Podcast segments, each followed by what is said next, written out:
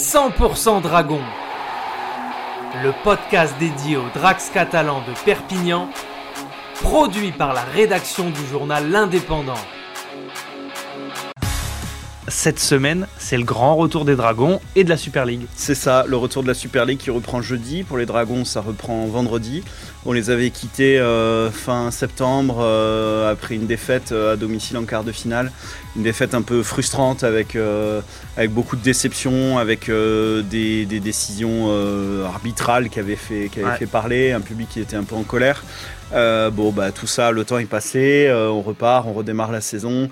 Euh, ils ont eu une longue phase de préparation qui a été un peu plus courte pour tous ceux qui ont joué la Coupe du Monde. Et, et puis, bah, résultat, ils sont, de retour, ils sont de retour cette semaine avec la reprise du championnat. Les Dragons se déplacent à Wakefield vendredi soir pour, pour commencer.